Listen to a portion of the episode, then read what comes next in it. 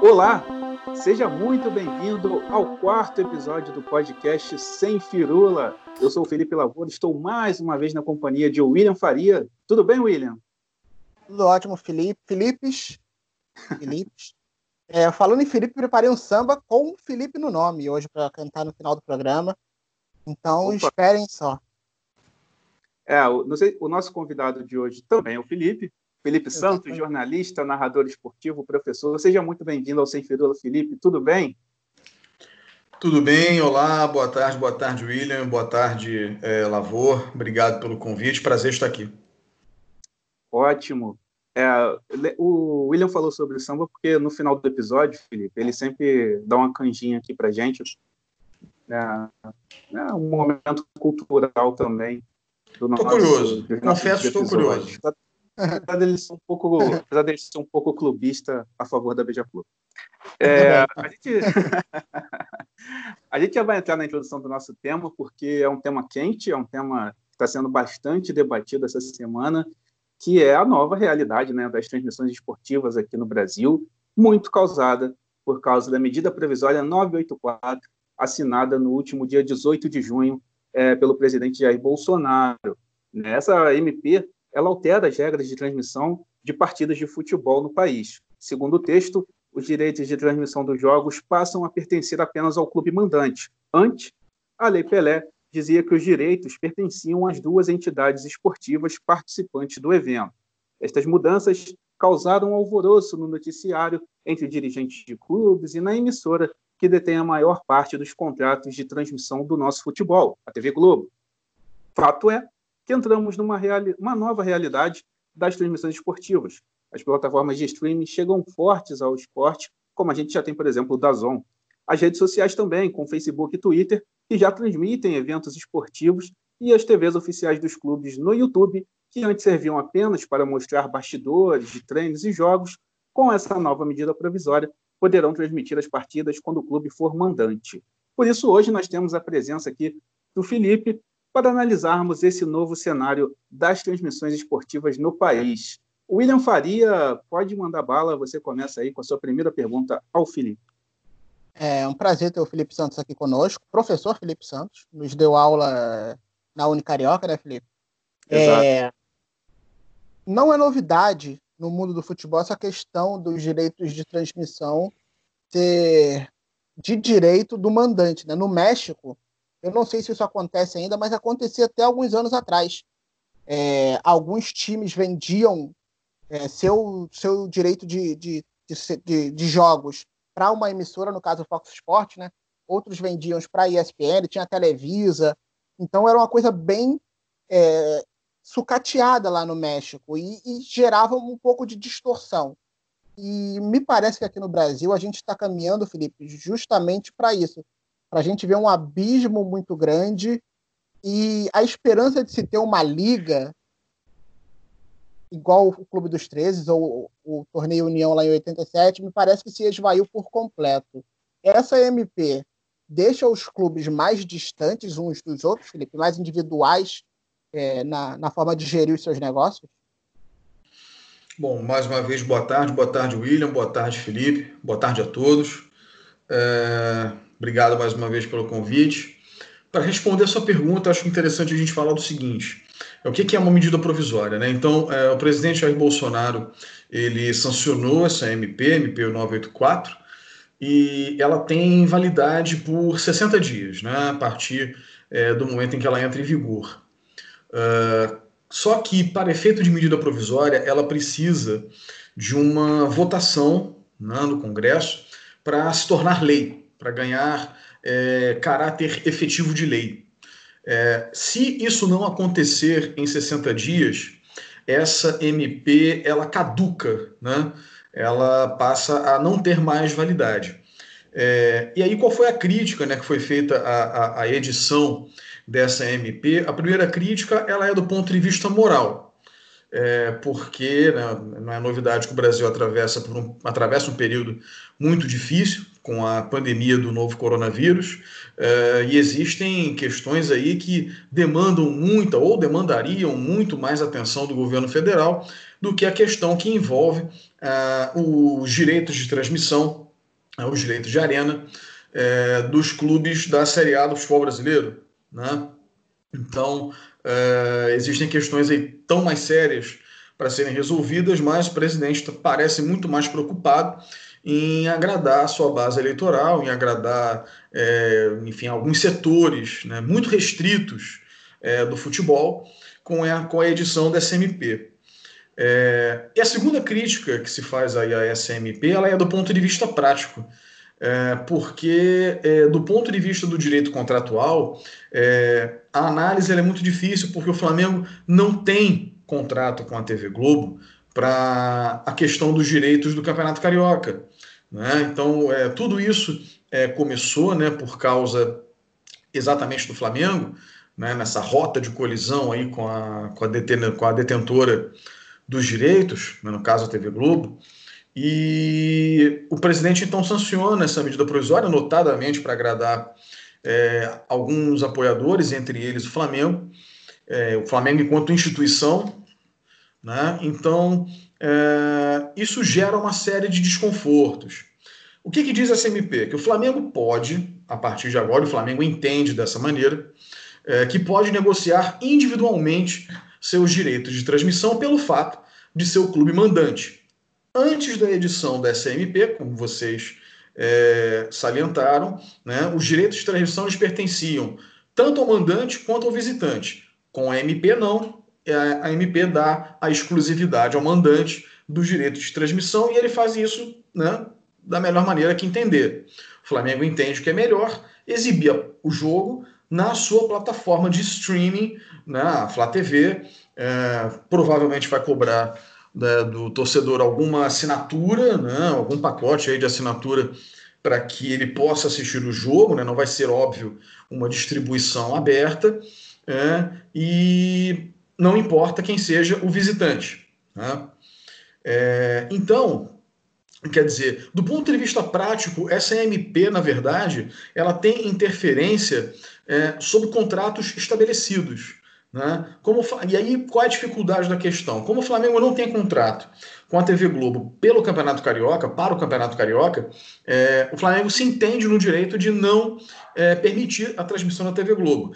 Isso provavelmente não vai acontecer, me arrisco a dizer que não vai, para outras competições, como por exemplo o Campeonato Brasileiro, onde o Flamengo já possui um acordo com a TV Globo. E aí, se o Flamengo tentar se valer desse contrato, dessa, dessa MP, melhor dizendo, se o Flamengo tentar se valer da SMP né, para transmitir os seus jogos no Campeonato Brasileiro, prejudicando a TV Globo, aí o, o assunto é outro, isso pode caracterizar uma quebra de contrato, porque já há um contrato estabelecido, né, é, do, do qual o Flamengo faz parte. Bom, é, o Felipe falou sobre esse início da relação né, do Flamengo com o governo federal, poder executivo do governo federal. E eu tenho uma leitura sobre isso que é a seguinte, Felipe, não sei se você concorda, porque o Flamengo, na figura do Rodolfo Landim, ele se aproximou do presidente da República visando conseguir essa MP, isso é um fato.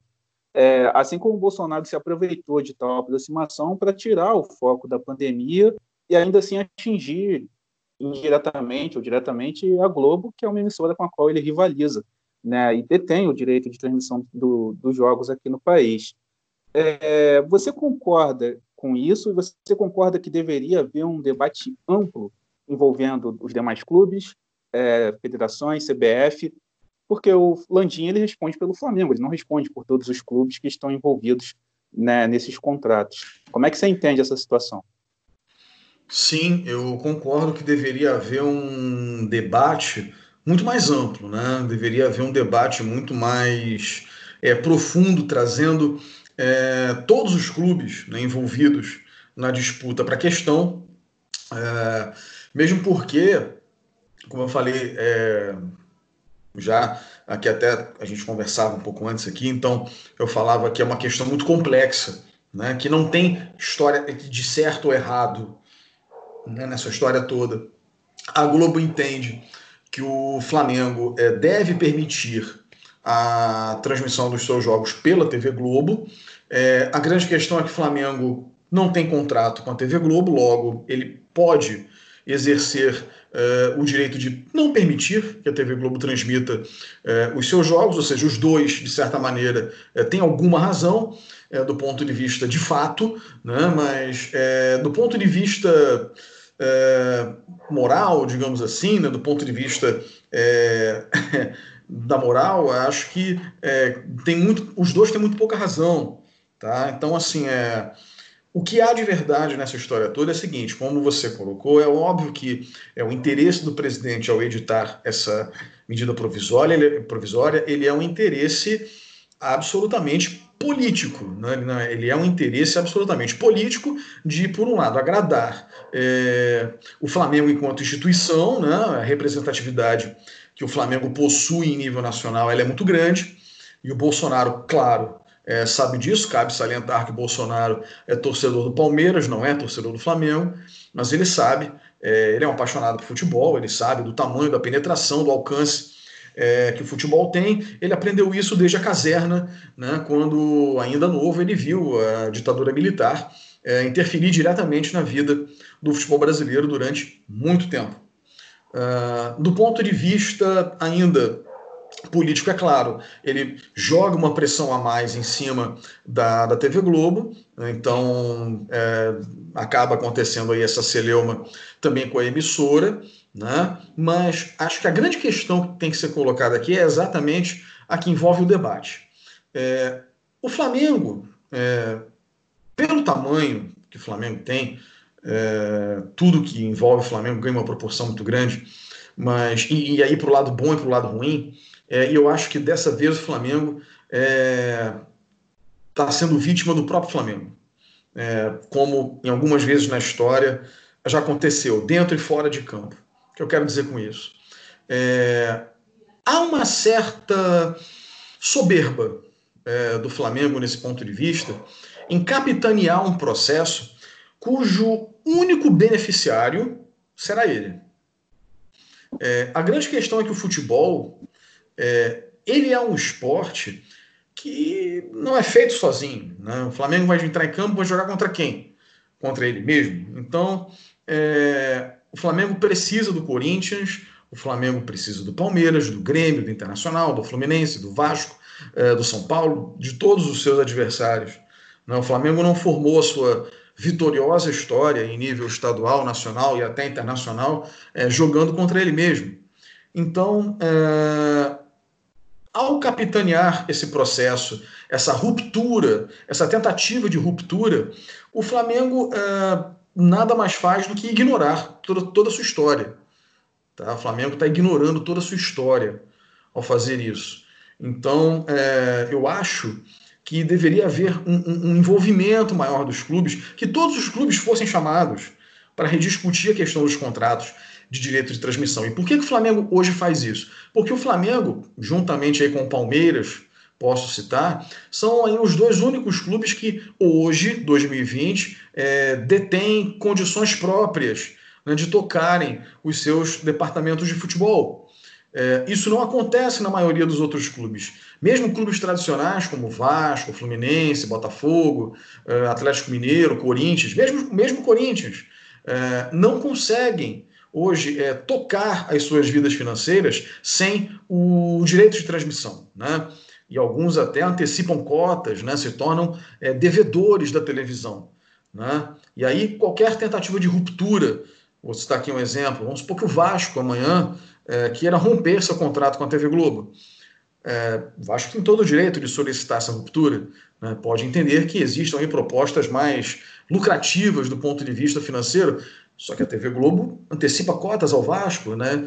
E sendo assim, a TV Globo provavelmente vai cobrar essas cotas antecipadas do Vasco. E é claro que o Vasco já as gastou todinhas, né?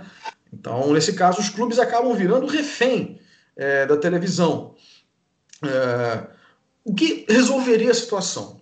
É, sentar todos os clubes na mesa, não só o Flamengo, que fossem capitaneados pelo Flamengo, que o Flamengo conseguisse capitanear esse processo. Vamos todos os 20 da Série A, os 20 da Série B, vamos sentar aqui, vamos conversar sobre direitos de transmissão, né? É, vamos aqui, ó, proposta do Fluminense, proposta do Atlético Mineiro. É, então, assim, deveria ser feito isso. Né? Existem outras questões, por exemplo, que envolvem o chamado fair play financeiro, né? que, é uma, que é um ponto fundamental dessa conversa, né? Para que não se haja uma defasagem tão grande em termos de competitividade.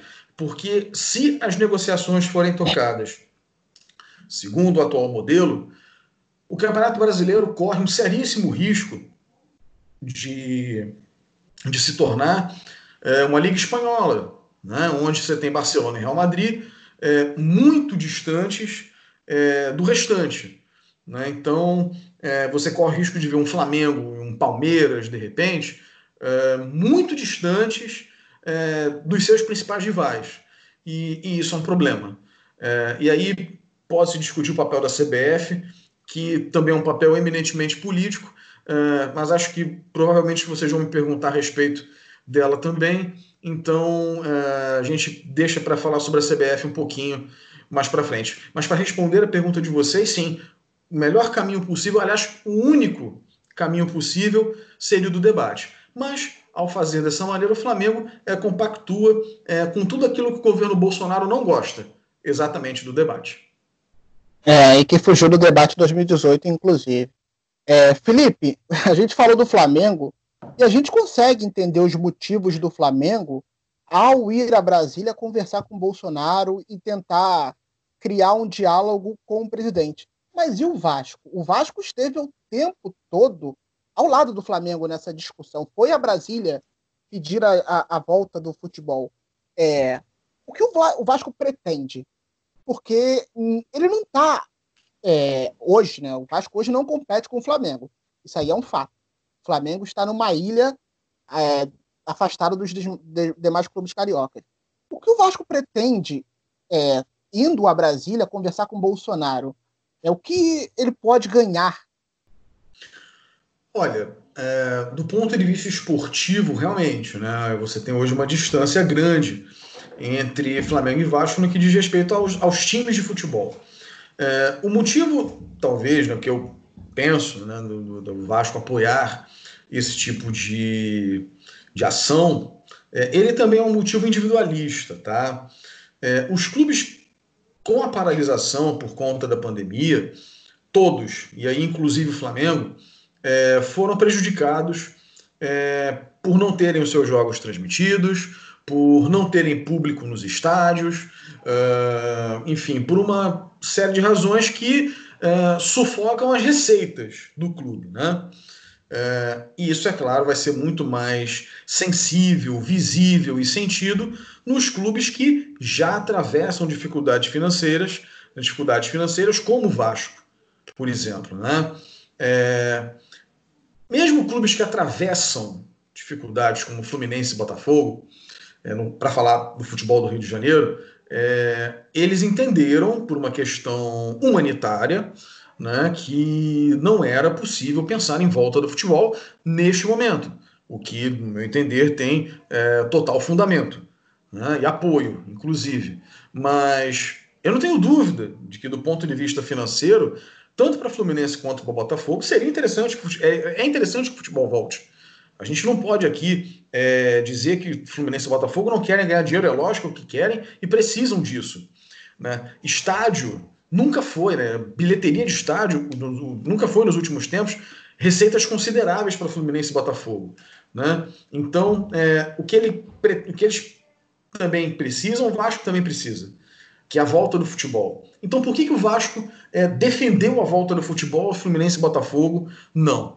Aí há uma tentativa de descolamento né, do próprio Vasco da Gama é, em relação também a Botafogo e Fluminense se aproximando do, do rival Flamengo, porque o Vasco entende que também precisa é, fazer a roda girar.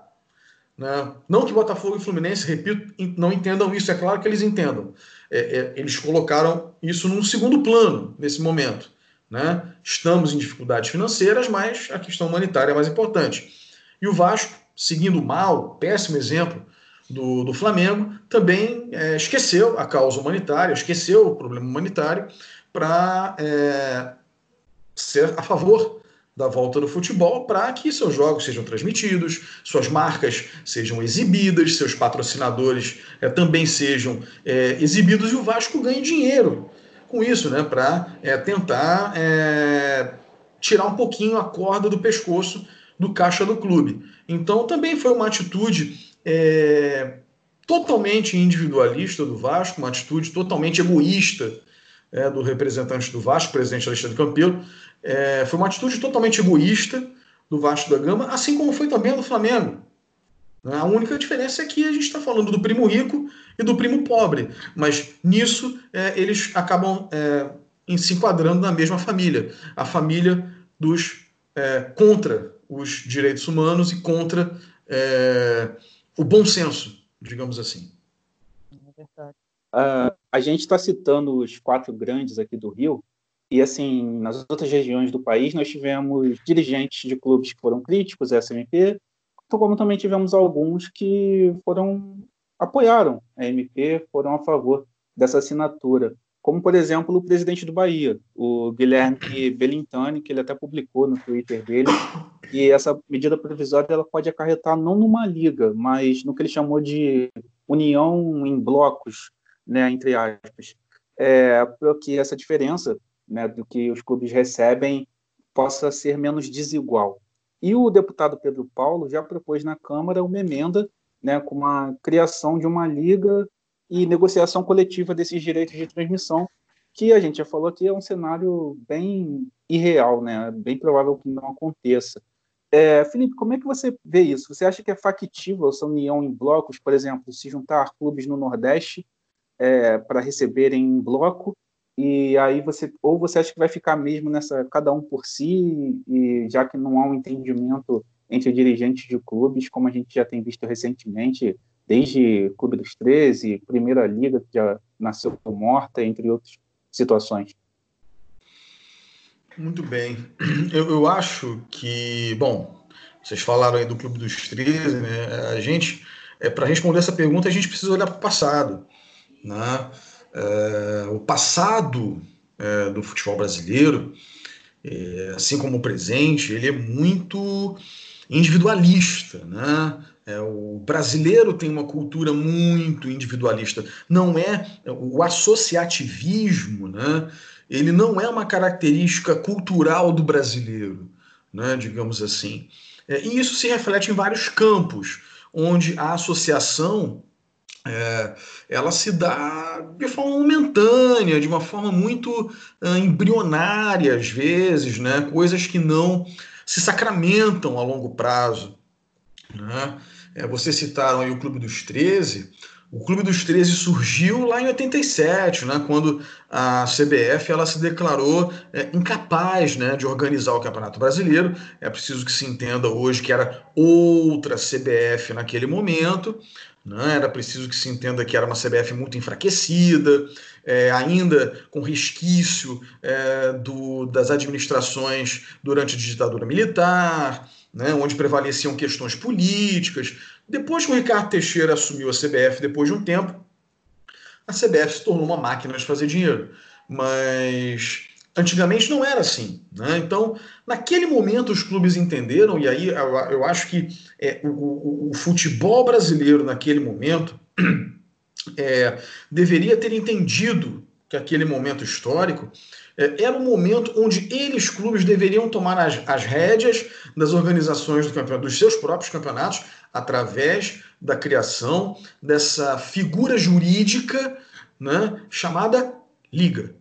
Né? Assim como é, funciona nos esportes americanos, assim como funciona é, no futebol europeu, é, o Brasil, o futebol brasileiro, naquele momento, perdeu uma grande oportunidade. E por que perdeu essa grande oportunidade? Exatamente porque prevaleceram os critérios políticos, né? prevaleceram é, os critérios individualistas, né? não era nenhum interesse da CBF naquele momento, e não é hoje também, que os clubes é, se dissociem é, e formem uma liga é, para tocar o Campeonato Brasileiro e outras competições, é, independentemente de qualquer coisa, não é interesse da, da CBF isso. É, e os clubes, por sua vez, são absolutamente incapazes né, nas figuras dos seus dirigentes de pensar nisso como um bem comum, de pensar na liga como um bem comum. Lá atrás, em 87, né, quando houve o cisma entre os clubes e a CBF, nasceu aí o Clube dos 13, é, exatamente para negociar, entre outros pontos, o direito de transmissão. É, os próprios clubes não conseguiram dar conta das suas diferenças a ponto né, do campeonato de 87 ser falado até hoje como um campeonato com dois campeões e um campeão ou nenhum campeão, né, porque não consegue se chegar até hoje a um, a um, entendimento de quem é o verdadeiro campeão, se o Flamengo, se o esporte, é, se os dois. É, então, é, os clubes foram tão falhos na, na, organização daquele campeonato, e foi assim também na, na João Avelange em 2000, né, foi uma outra tentativa totalmente fracassada é, de, de, se criar uma liga, como foi pior ainda a primeira liga, né, enfim, um, há alguns anos atrás. É, enfim, isso esbarra exatamente nessa cultura absolutamente individualista né, do brasileiro que se transfere para o futebol. Né? O futebol brasileiro, do ponto de vista administrativo, é, ele é muito individualista. Ele é individualista. Os clubes não pensam no bem comum. Cada clube quer o seu próprio bem. Cada clube quer o que for melhor para ele. Né? Não há é, um entendimento, e aí talvez seja, se a gente pode partir para uma tese que seja interessante, é de se pensar nisso como, até como um reflexo da ditadura militar, é uma herança, mais uma, maldita, né, desse período tão ruim, que é esse caráter antidemocrático. Né? É, e, por favor, é, entendam a democracia não como a vitória da maioria, né? mas sim onde há a formação de um mínimo consenso para que todos sejam beneficiados graças àquele consenso. Né? É, então, o Flamengo não quer o consenso hoje. O Flamengo pensa no bem dele, Flamengo. Né? Como outros clubes, você citou o Bahia, por exemplo. Bahia não está preocupado, por exemplo, se o Vitória, que hoje está na Série B, ser o principal rival. É, o Bahia não está preocupado se o Vitória vai gostar ou não, ou se isso vai ser bom para o futebol baiano ou não. Como o Flamengo pouco se lixa para o futebol carioca em relação ao sucesso dessa empreitada ou toda ou não. O Flamengo quer mais é que os rivais né, se explodam, para não dizer outro termo. É, e não interessa que o, que o rival prospere também. É, enquanto não houver um entendimento né, de que é preciso um consenso, é preciso que os clubes se sentem e, e aparem as arestas, resolvam questões como, por exemplo, a, do fair play financeiro, né, que é importante demais, para que haja uma igualdade esportiva, uma igualdade de condições, por mais que se tenha diferenças. É óbvio que o Flamengo tem mais dinheiro que o, que o esporte, por exemplo, que o Vasco hoje. É óbvio que tem. Mas é preciso garantir o um mínimo de condição de esportividade ao campeonato. E o Flamengo não está preocupado com isso, como o Bahia também não está. E qualquer clube que queira uma negociação individual não vai estar. A negociação individual ela é uma negociação, ela é uma negociação monocrática. Então ela não pode ser democrática, onde você tem um ambiente de negócio onde todas as partes envolvidas naquele mesmo negócio se sentam e discutem com boa fé em virtude. É, se discutem com boa fé é, em prol de um bem comum. Isso não existe. Isso não existe. Então, é, acho muito difícil que é, a gente tenha a formação da Liga, né? vocês falaram na pergunta aí do, do deputado Pedro Paulo, você não pode obrigar como deputado não, não sei, acredito que numa boa intenção é, queira obrigar os clubes a formar uma liga. Se eu tenho 20 clubes e um não quer, 19 não formam uma liga. Então, é, você não pode simplesmente é, se intrometer, o poder público não pode é, se intrometer numa administração que é privada, né, de, uma, de um ambiente de negociação que ele é privado. Ele é, ele é regido pelo direito neste sentido. Né? Então você não pode obrigar os clubes a formarem uma liga.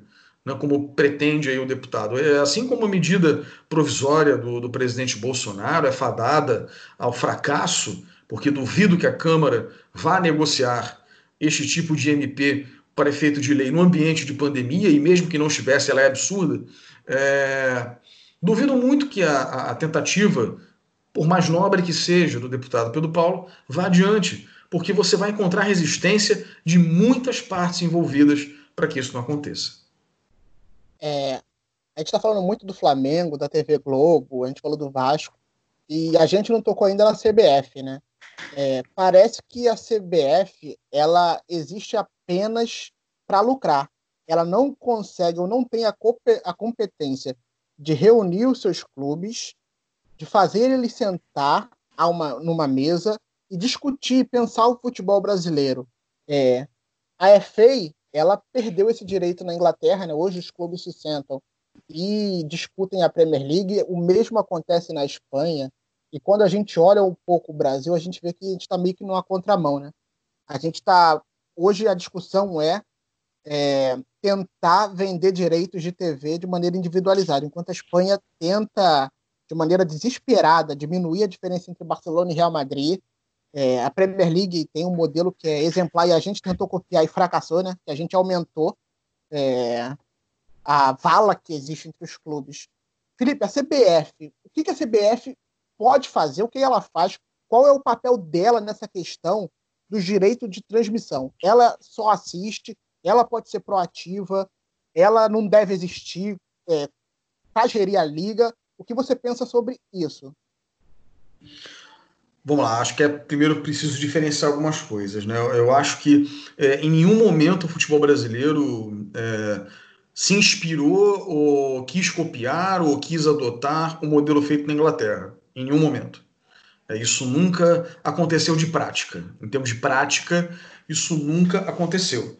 É, primeiro porque a gente é, não tem aqui, é, na é, como há na Inglaterra, um ambiente saudável para esse tipo de negócio. É, não é, é, não é culpa, é, enfim, dos clubes nesse sentido. Mas você me pergunta qual é o papel da CBF. Primeiro vamos entender é, o que, que é a CBF, tá? É, a CBF ela é responsável por, por todo o futebol brasileiro em todas as suas divisões, né, A, B, C, D. É, ela é a organizadora do Campeonato Brasileiro, da Copa do Brasil, né, enfim, das competições nacionais. O modelo federativo é, no qual a CBF se baseia, ele é um modelo que no Brasil ele é largamente utilizado e ele é um modelo que é ele tem muitos problemas. Né? Não é o mesmo modelo que é adotado na Inglaterra, na Espanha, não é.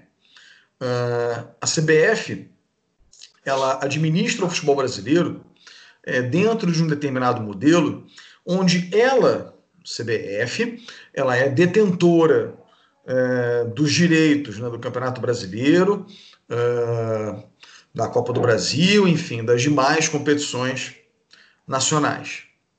Né, brasileiro feminino, etc. e etc. É, Para ela, entidade, CBF, é, ela entendeu, especialmente a partir da era Ricardo Teixeira, é, que foi quando a CBF conseguiu realmente se descolar né, daquela crise toda lá nos anos 80, é, a CBF entendeu que o Campeonato Brasileiro ele poderia dar muito lucro é, se estivesse atrelado à questão dos direitos de transmissão. Né? E o casamento entre a CBF e a detentora dos direitos de transmissão, ele é um casamento uh, extremamente feliz, tá? Ele é um casamento tão feliz, mas tão feliz, que ninguém de fora consegue entrar. Né? A gente viu aí a Turner né, é, tentando uh, alinhavar ali, mexer um pouquinho com esse mercado, mas não conseguiu em termos práticos, né? Porque a TV Globo, sabiamente, é, ela se tornou não credora da CBF, ela se tornou também é, credora dos clubes. Tá? Então você tem aí dois lados na negociação de cara. É, como eu falei anteriormente, é, a CBF não pretende é, de modo algum, largar a administração do Campeonato Brasileiro na mão dos clubes. E, e isso é entendível até de certa forma por quê? É, a CBF entende que os clubes hoje não possuem estrutura para, por conta própria, formarem uma liga e organizarem os campeonatos brasileiros. Ou seja, a CBF entende que ela, como entidade, é capaz de dar todo o suporte jurídico, logístico, eh, econômico, inclusive, para a realização eh, do Campeonato Brasileiro. É muito fácil você imaginar isso eh, se você for colocar, por exemplo, a Série D do Campeonato Brasileiro. Dificilmente os clubes da quarta divisão é, do futebol brasileiro é, conseguiriam organizar um campeonato nacional né, em formato de liga. É, então a gente tem que ter muito cuidado quando fala de liga, também por esse sentido. Né. Você não pode pegar todo o futebol brasileiro e colocar no mesmo barco. Né. Existem clubes que conseguiriam fazer essa liga. Existem clubes que não conseguiriam fazer essa liga, inclusive como é também na Inglaterra. Né? Na Inglaterra você tem ali uma série de divisões, primeira, segunda, terceira, quarta, quinta, sexta, regionais, é, e, e, a Premier League ela não dá conta disso tudo. Né? Ela vai dar conta da principal divisão do campeonato, do campeonato inglês. Né? A CBF aqui não. O modelo que nós é, temos é diferente. A CBF ela dá conta de todas as divisões do futebol brasileiro com os seus ônus e os seus bônus. Né? Para os clubes da elite, para os clubes da Série A do Campeonato Brasileiro, isso pode ser algo ruim. Né? Ele, os clubes podem um dia entender que é, conseguem organizar melhor o Campeonato Brasileiro do que a própria CBF. Só que a CBF, por sua vez, sabe né, que depende dos clubes, dos clubes de camisa, dos clubes de tradição, dos que chamam torcida para o estádio, é, para também fazer o seu campeonato brasileiro. Né? Não é do interesse da CBF ver é, os seus principais clubes né, abandonando a entidade para organizar um campeonato por conta própria. Por isso que eu acredito que nessa briga toda entre Flamengo e detentora, na né, TV Globo, é, a CBF adotou uma postura Pôncio Pilatos, né? adotou uma postura é, lavo as minhas mãos e seja né, o que vocês acertarem aí está de bom acordo para mim. Primeiro, porque a CBF não tem a menor ingerência sobre o Campeonato Carioca, não é papel dela interferir em qualquer tipo de negociação entre o Flamengo e a Ferge e a TV Globo. É, não é interesse da CBF fazer isso. O Flamengo tem contrato com a CBF para o Campeonato Brasileiro e é isso que interessa a ela. O Flamengo tem contrato com a TV Globo lá para o Campeonato Brasileiro e é isso que interessa a CBF. É, a gente não está falando aqui de uma competição é, cuja organização é da CBF. É, a gente está falando de um ambiente envolvendo uma das federações da CBF. É, e por que, que a CBF é, é, não, não, não, de certa forma, não intervém? Primeiro, no papel dela. O Flamengo tem que resolver com a TV Globo e com a Federação é, do Rio de Janeiro. Segundo, ainda que fosse numa competição da CBF. É, a CBF não tem o menor interesse em ver os seus filiados organizarem um campeonato por conta própria, por questões econômicas e políticas. Então, ela vai sentar na cadeirinha lá, vai pegar uma pipoca né, e vai assistir tudo é, de camarote, digamos assim. Né? É, não dá para dizer que a culpa é só da CBF como também não dá para dizer, para dizer que a culpa é, é, só do Flamengo, ou da Ferg, ou da TV Globo. É, a grande questão é, que envolve a questão dos direitos de transmissão, ela é uma questão, advogados podem explicar melhor do que eu, ela é uma questão jurídica. Ela é uma questão jurídica. Ela é uma questão jurídica complexa. É, eu não conheço o contrato da TV Globo com os demais clubes do Campeonato Carioca fora o Flamengo, que não tem contrato. É, não conheço o contrato é, do Flamengo com a CBF ou com a TV Globo, né, no caso com a TV Globo, pelo Campeonato Brasileiro. Eu não conheço. Então, assim, a parte que cabe a cada um nessa seara, ela é muito interpretativa. Por isso que gera tanta confusão às vezes, né? Para a maioria dos clubes, qualquer dinheiro que entre dos direitos de transmissão é, é válido. Né? Apenas os clubes de maior pujança econômica vão tentar se descolar. A CBF, é, por hora, não vai se manifestar, e também entendo que não vá, não deve se manifestar, porque não se trata de uma competição nacional. Agora, a partir do momento que a CBF é, ver esse tipo de problema acontecer, por exemplo, com o Campeonato Brasileiro, com a Copa do Brasil, né, ou com outra competição que ela, a CBF, organize, é lógico que ela vai intervir. Né? É lógico que ela vai intervir, vai acionar o seu departamento jurídico e aí vai intervir. Agora, é, não cabe a ela intervir numa competição uh, de cunho estadual. O Flamengo tem que se resolver com a TV Globo uh, e a Federação do Rio de Janeiro parece que adotou, inclusive, a mesma uh, posição que a CBF. Né? Estão deixando aí as partes se resolverem. É, só para falar rapidinho, Felipe, é, de venda de, de direitos de campeonato estadual, ela não é inédita, né? Essa briga do Flamengo, o Atlético Paranaense já teve com a TV Globo e transmitiu alguns de seus jogos pelo YouTube. Eu lembro de um Atletiba que foi mostrado pelo YouTube. Eu acho que o Curitiba também entrou nessa, né? É, o valor era muito pequeno. Se eu não me engano, acho que os clubes menores do Rio de Janeiro ganhavam mais pelo estadual do que os dois grandes lá de, do Paraná. É, então, se eu não me engano, essa questão do Flamengo ela não é inédita, né, Felipe? Ou estou errado? Veja bem, é... vamos pensar num ambiente de negociação, tá? Uh, num ambiente livre de negociação um ambiente que não seja maculado, digamos assim, por intenções políticas, tá? por intenções uh, hegemônicas, certo? Uh, vamos pensar da seguinte maneira: Atlético Paranaense e Curitiba, eles recebem ou receberiam da detentora de direitos uma quantia X pela pelo campeonato estadual. Né?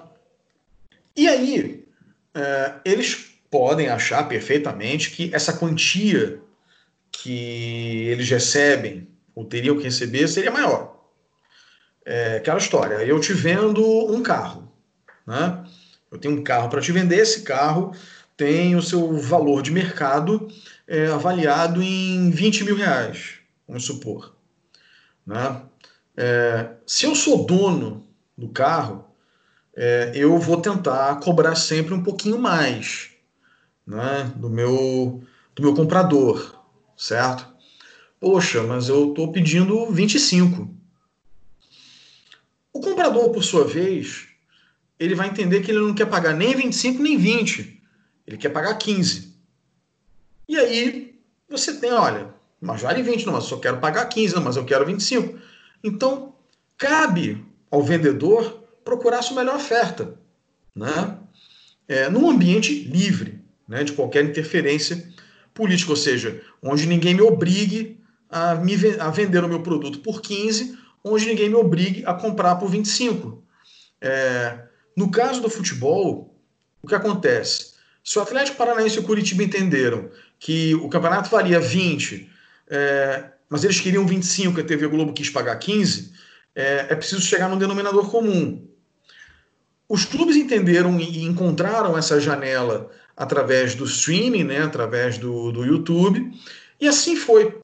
Né? Eles entenderam que a proposta do, do serviço de streaming era muito mais atrativa do ponto de vista financeiro. E aí é uma questão que a gente talvez ainda não tenha nem a jurisprudência para falar, né? não tenha nem ainda é, como analisar muito a fundo, pelo seguinte, a gente, vocês falaram aí em um dado momento, né, o do Facebook Watch, uh, do Dazon, né, que fecharam acordos aí de transmissão é, muito interessantes, né, com a, o Facebook, com a Comembol, né, para transmissão de alguns jogos da Libertadores, da Sul-Americana, o Dazon com campeonatos internacionais, né, o próprio inglês, italiano. Né? Então, assim, é, isso tudo é uma realidade muito nova, inclusive para a televisão. Né? É, por que, que vai demorar um pouco a vingar no Brasil?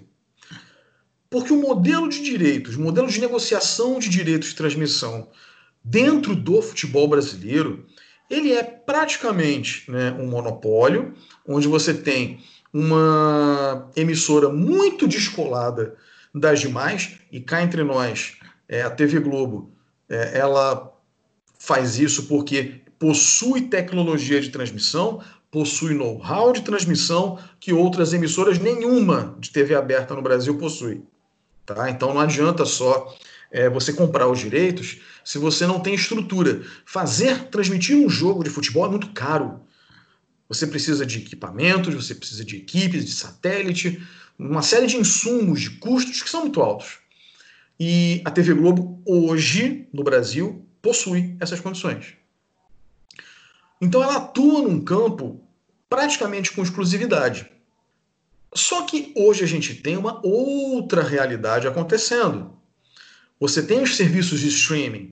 Então você vai ter o Facebook chegando, você vai ter o YouTube fazendo essa experiência lá em Curitiba, você vai ter o Dazon, um serviço de, né, de streaming por assinatura, né, muito parecido com o modelo do Netflix, né, de certa maneira. É uma novidade que a TV aberta vai ter que aprender a lidar. É uma novidade que a TV aberta vai ter que aprender a lidar. E como a TV aberta vai aprender a lidar? Tentando manter aquilo que ela já possui, ou seja, acionando todos os mecanismos econômicos e principalmente políticos para manter o que ela já possui. Por que, que você vai ver no Facebook Watch, por exemplo, transmitindo jogos da Libertadores, o Twitter transmitindo jogos da NFL, uh, eh, o, o Dazon transmitindo campeonatos europeus, mas não vai ver nenhum desses atores transmitindo jogos de Campeonato Brasileiro, de campeonatos estaduais. Por uma razão muito simples, porque o ambiente de negociação de direitos de transmissão no Brasil, eles não são puramente econômicos. Ponto. Eles envolvem outros critérios, né? critérios políticos sobre a mesa. Né? O acordo simbiótico entre CBF e TV Globo, é, o próprio fato dos clubes, a maioria deles, serem credores, serem devedores, melhor dizendo, da televisão. A TV hoje é credora dos clubes. Ela empresta dinheiro, ela é um banco. Né? Ela empresta dinheiro aos clubes. Ora, nenhum banco empresta sem cobrar em troca. E com essa cobrança, a própria pobreza dos clubes.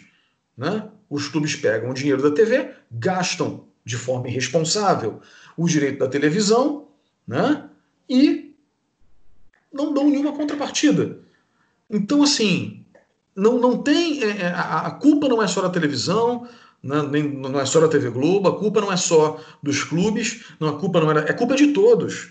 A culpa é de todos.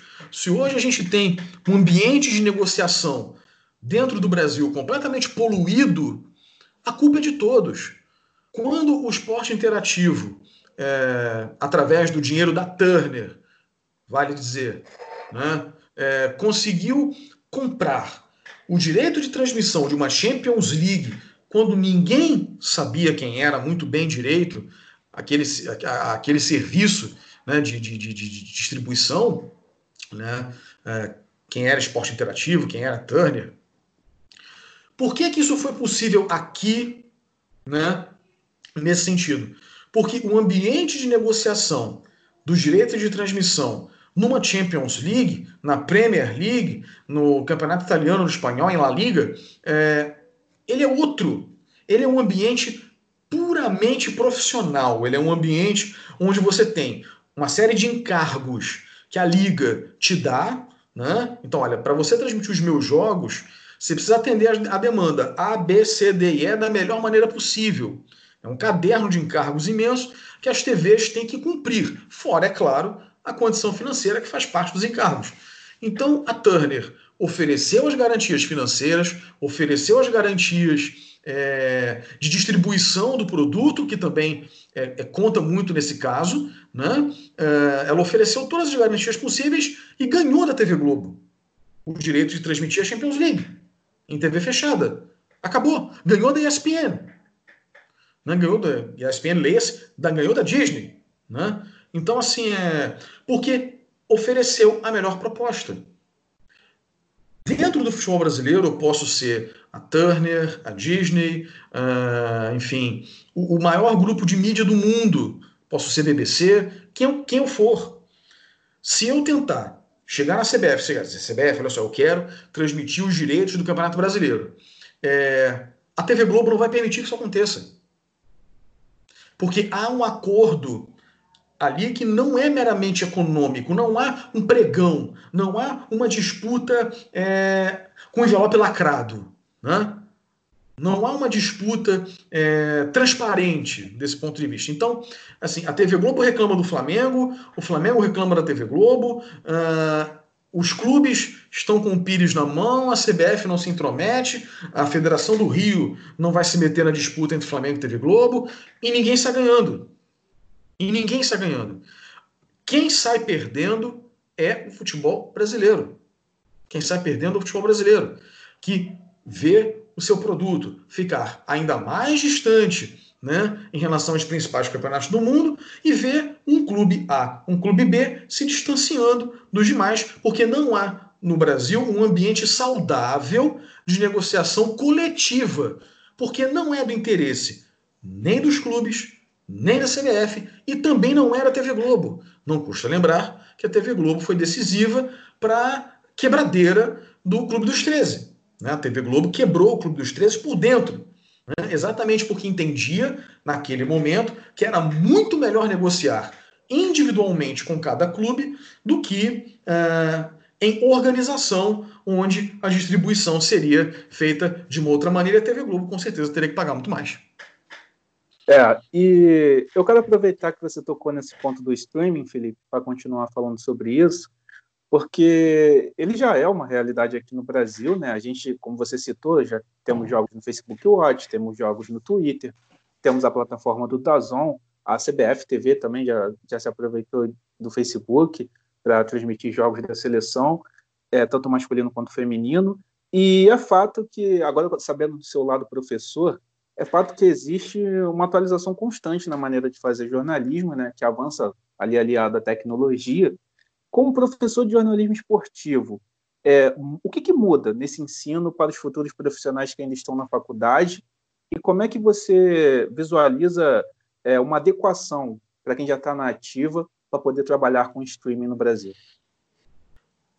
Acho que passa por alguns pontos, né? E ainda é, é, antes até eu quero continuar respondendo sobre o papel da CBF, né? Eu entendo que é importante ressaltar uma coisa, é a CBF ela poderia exercer um, um papel nesse caso, né, de mediação, né, é, de, é, de se fazer fazer com que as partes se entendam, né? É, acho que a CBF poderia investir nesse papel. Eu, eu acho que seria até algo grandioso, que a CBF poderia fazer é, pelos clubes. Né? Enfim, mas respondendo é, ao que você me perguntou, passa por entender que o mundo é, ele é um pouco mais complexo né, do que ele realmente se apresenta hoje. Eu sou do tempo, né, vocês são mais novos, mas eu sou do tempo em que não tinha internet. Né? Então, se a gente quisesse acompanhar um jogo de futebol, a gente tinha duas opções. Né? Três, melhor dizendo. É, ou eu ia para o estádio, ponto. Ou eu ligava o rádio, né? Para acompanhar um jogo que não estivesse sendo transmitido pela TV. Ou eu ia para a TV, né? para a TV aberta, né, no caso. Aí veio a TV fechada.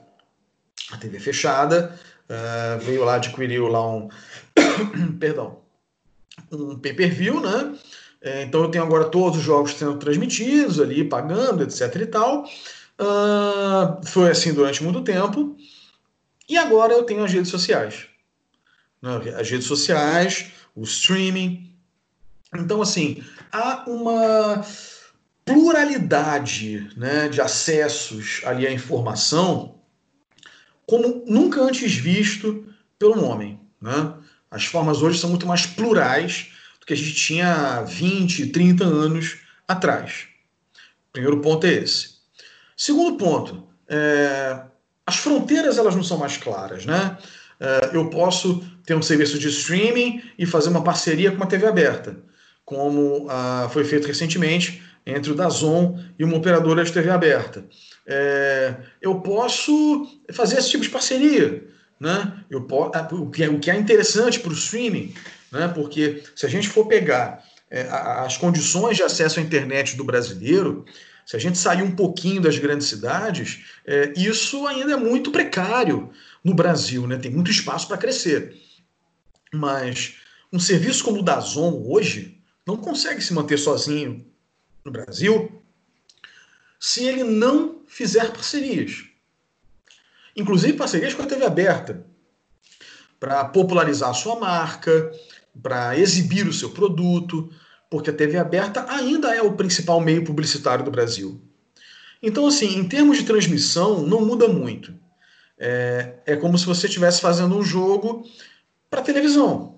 A única diferença é que a reação do público ela é muito mais instantânea né, hoje do que a gente tinha há 20, 30 anos. Então, assim, há um certo cuidado em, por exemplo, com o que se vai dizer na, no ar, numa transmissão, né, porque a, a errata, né, digamos assim, pode vir pelo telespectador em pouquíssimo tempo.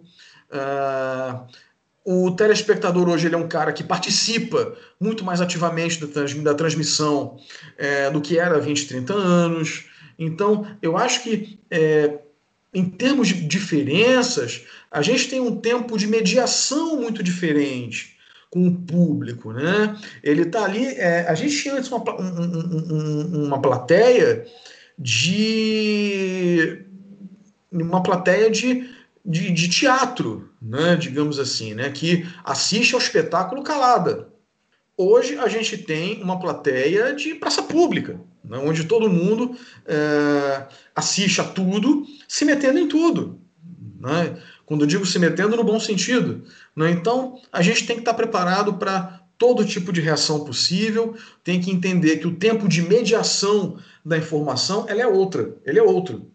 Né? Então, assim, se a gente puder falar em dicas, digamos assim, conselhos, é, eu acho que é muito mais fácil para vocês, de uma geração que já nasceram aí conectados, é, lidar com esse mundo de internet, rede social, que é o mundo dos streamings é, de, de esporte, né, e de, de filmes, etc. e tal, é, do que profissionais um pouco mais antigos, né, que sofrem um pouco ainda para se adaptarem a, a, a essa nova regra. Nós, professores, pelo menos, é, tivemos aí uma certa dificuldade em um dado momento em se adaptar à chamada era das lives, né, que a pandemia é, acabou provocando. Né, essa coisa do não sair de casa, né, que vai deixar consequências é, muito profundas é, quando a pandemia passar. Né? Então, é, eu acho que o segredo, talvez, é tentar acompanhar, eu acho muito difícil. É, eu, por exemplo, ainda não me rendo a certas coisas, mas eu acho que acompanhar, não, não digo, mas entender, né? ser é, bom observador. E aí, o jornalista, né, o bom jornalista, é, o bom repórter, é, ele é, antes de tudo, ele é um bom observador. Né? E esse fato dele ser um bom observador serve também para que ele observe a sociedade ao seu redor, né? para ver que caminhos, que rumos ela está tomando. E sendo assim, é, eu acho que um, conselho interessante é acompanhar, tentar é, acompanhar não, mas entender, tentar entender um pouco melhor é, é por que esse caminho está sendo tomado, né? Então, assim, tentar, é, eu não digo estar conectado a tudo acompanhar tudo, mas tentar observar de forma crítica as coisas que estão acontecendo ao redor. É, só, só complementando, que o Felipe falou sobre a situação da internet para quem não mora nos grandes centros. É, o IBGE divulgou em abril deste ano que um em cada quatro brasileiros não possui acesso à internet. Né? Então rola ainda uma exclusão digital muito grande nessas regiões e que vai limitar muitos torcedores de poderem acompanhar os jogos de seus times de coração através de streaming, através dessas plataformas. É, eu até aproveito para perguntar rapidinho, Felipe, até porque a gente já está chegando aqui na parte final do nosso podcast. É, já esses torcedores eles já haviam sido afastados do estádio depois das construções das arenas, né, que houve uma clara, clara elitização. Da mesma forma, muitas famílias que possuem acesso à internet também não têm condições financeiras de assinar diferentes plataformas para assistirem aos jogos. É, a gente pode dizer que essa nova realidade das transmissões esportivas também é, de certa forma, elitista, já que haverá um número significante de torcedores que não vão poder acompanhar os jogos? Sim, há essa possibilidade. É, como você bem lembrou, você imagina a seguinte maneira: vamos supor que o Flamengo ele consiga o direito de é, transmitir os jogos do estadual na sua, na sua plataforma de streaming, né? no YouTube e cobre por isso. É, você tem aí já duas exclusões. Né? Primeira coisa, uh, não é todo mundo que vai ter acesso à internet para acompanhar. Segundo ponto, não é todo mundo que vai pagar é, todo jogo para você poder, por mais que você faça pacotes jogo a jogo, pacotes de campeonato, não é todo mundo que vai ter condição de pagar por isso. Né? Uh, como não é todo mundo, por exemplo, que tem condição de pagar um pay-per-view na TV fechada. Não, não é um produto barato e é sempre o mais supérfluo, né? Quando a gente corta custo, quando a gente tem uma situação econômica um pouco mais dura, um dos primeiros itens que as famílias cortam das suas despesas é a TV a cabo, né? Então, assim, é... você tem vários graus né, de elitização possíveis. Eu acho que isso é um tema absolutamente interessante, daria 400 outros podcasts, é, mas você tem graus de elitização. Né? Com relação aos direitos de transmissão, que é o assunto que a gente está tratando, é, se a gente passa o jogo na TV aberta, é, você tem aí um amplo acesso né, pelo principal veículo de comunicação do país, que é a TV aberta. Né? É, então, assim, eu vejo com muita temeridade. Tá? essa, essa questão envolvendo a postura do Flamengo, a questão que envolve os direitos de transmissão. É, mais do que nunca, é preciso que haja um debate, um debate amplo, não só com um ou dois clubes, mas sim com todos os clubes, para se discutir prós e contras desse modelo, que se chamasse, por exemplo, a televisão para sentar também e conversar, que se chamassem os serviços de streaming para sentar e, e, conversar, com a CBF de observadora, né, que exerce esse papel importante, com as federações também ali interessadas, mas que é, houvesse um ambiente é, propício a isso. O grande problema do, do, dos direitos de transmissão no Brasil é que qualquer negociação que vá se fazer, ela nunca se faz dentro de um ambiente igual ou, ou de um ambiente onde se busque uma igualdade, onde se busque um consenso. E aí não vai ter jeito. Sempre vai prevalecer a boa e velha moral do farinha pouca, meu pirão primeiro. William? É, não, já estamos fechando aqui o programa, então eu acho que essa questão é bastante interessante. Esses graus de elitização é algo que a gente precisa explorar, Felipe.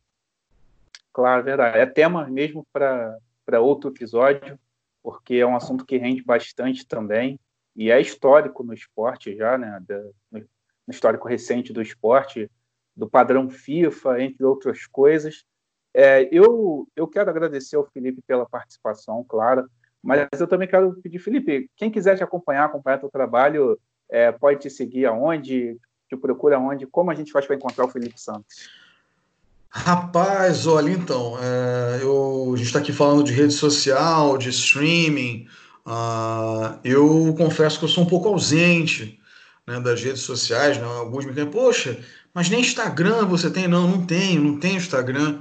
É, eu, eu, confesso que eu, ainda estou no modo analógico. Né? Eu tenho uma rede social, que é o Facebook, né? então quem quiser pode me adicionar por lá. Felipe Oliveira Santos, né, que é o meu nome todo é, mas só por lá. Então, assim, é, é, E ultimamente, né, eu tenho estado muito mais na sala de aula. Né? Então, quem quiser me encontrar, onde podem acompanhar meu trabalho? Na sala de aula. Então, os alunos da, da universidade onde eu leciono, esses conseguem é, me acompanhar de uma forma muito mais eficiente do que o público em geral. Mas, é, enfim, a gente Eu sempre tento divulgar nas minha, na minha rede social os meus últimos trabalhos, que acabaram também parando um pouquinho porque o futebol parou aí também por conta da pandemia, quiçá é, essa situação toda passe logo, né? E que a gente tenha a condição de voltar a fazer transmissões, mas dentro de um ambiente uh, saudável, né? onde a gente não tenha uh, o problema da discussão que envolve aí a pandemia, né? O futebol não está acima da sociedade, muito pelo contrário, né? Que a gente consiga resolver a questão sanitária para a gente efetivamente voltar a transmitir futebol. Perfeito, Felipe. É, William, você falou que preparou um samba com o nosso nome eu fiquei curioso. É, agora é a hora que todo mundo espera. O pessoal ficou ouvindo uma hora de podcast para ouvir eu cantar, evidentemente. Então, já que temos dois Filipes aqui, eu peguei um samba da Grande Rio de 96. Na era dos Filipes, o Brasil era espanhol. Vou cantar só o refrão para a galera ficar com gostinho na boca e pedir nas redes sociais. Imponho sou o Grande Rio, amor, dando um banho de cultura. Eu vou pro abraço da galera. Me leva, lindo como o pôr do sol eu sou. Muitas palmas, por favor. Obrigado. Esse aí, esse, esse, encerramento, eu fico preocupado, porque eu não sei se os ouvintes vão voltar, mas tudo bem.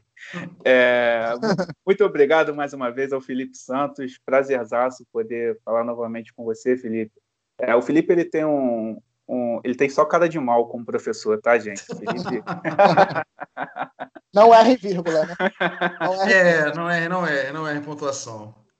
Eu vi, eu vi que rolaram, eu vi que rolaram algumas figurinhas, Felipe, no, no WhatsApp. Claro. com, com, essa história de você ser carrasco como professor, mas, mas isso aí é só um personagem, né, Felipe? Fala para ele. eu, eu, acho que a gente tenta ser justo, né? Eu acho que é, a César o que é de César. Né? Então, é, a gente tem que saber a hora de apertar e a hora de, é, de soltar um pouquinho também. Então, é, é só o tempo traz essa, essa medida é, mais correta. Né? Eu sou professor já há oito anos, praticamente. Uh, e assim, eu, eu, eu não me vejo mais fora da sala de aula, é uma coisa que eu amo, uh, como amo também o jornalismo e o esporte. Mas é, é, o pior, eu estava ouvindo aqui o sambinha do, do, do, William, né? O que é pior nisso tudo é, é, eu denunciar a idade lembrando do samba, né? Eu lembro desse samba. Então, e olha assim que eu não, eu não sou é, um, um, fã de carteirinha, quem me conhece sabe que eu não sou um fã de carteirinha de carnaval. Né? admiro, respeito, é, é, a maior festa do Brasil, né? a maior festa popular do Brasil, admiro, é, e acho que tem que existir sempre. É, mas é, alguns sambas entram para a história, né? Então, é, e esse é um deles, né? Então, é, a gente denuncia um pouco a idade quando lembra de um samba de 96, mas é, podia ser pior, podia ser pior. tá certo. Muito obrigado, Felipe. William, estamos juntos mais uma vez. Semana que vem estaremos de volta com mais um super convidado, com mais um super tema que precisa ser debatido e por isso estaremos aqui. Felipe, um grande abraço. É, continue se cuidando nessa quarentena. É, William, até semana que vem. E você que vem acompanhando aqui o nosso podcast, cada episódio, está desde o primeiro episódio com a gente, muito obrigado. Se você nos conheceu agora também, aproveite. Assim que acabar esse episódio aqui, vai lá aqui, no, aqui do ladinho no Spotify, clica nos episódios anteriores para poder acompanhar, porque tem muito bate-papo legal com muita gente da melhor qualidade. Um grande abraço a vocês todos que acompanharam e até a próxima.